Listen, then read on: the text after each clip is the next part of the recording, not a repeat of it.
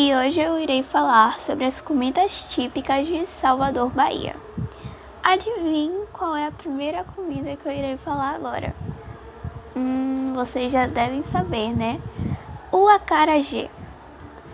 O acarajé é um bolinho feito de massa de feijão fradinho, cebola e sal. E ele também é frito em azeite de dendê.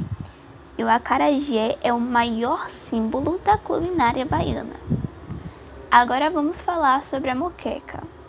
A moqueca é um prato típico de origem africana. Ela é um cozido, geralmente de peixe. Também tem aquelas moqueca de camarão lá, né? Nossa, eu amo.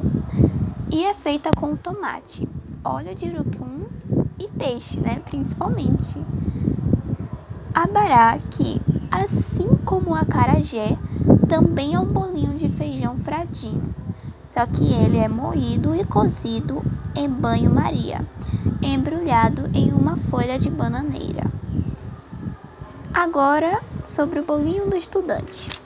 Bolinho do estudante é feito a partir de tapioca granulada, coco ralado, açúcar e canela.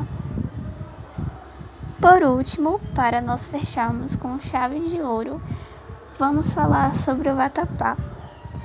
O vatapá é um prato típico e de origem africana, e ele serve como um acompanhamento do acarajé. O seu preparo pode incluir pão molhado ou farinha de rosca, fubá, gengibre, pimenta malagueta, amendoim, cravo, castanha de caju, leite desnatado, azeite de oliva, cebola, alho e tomate.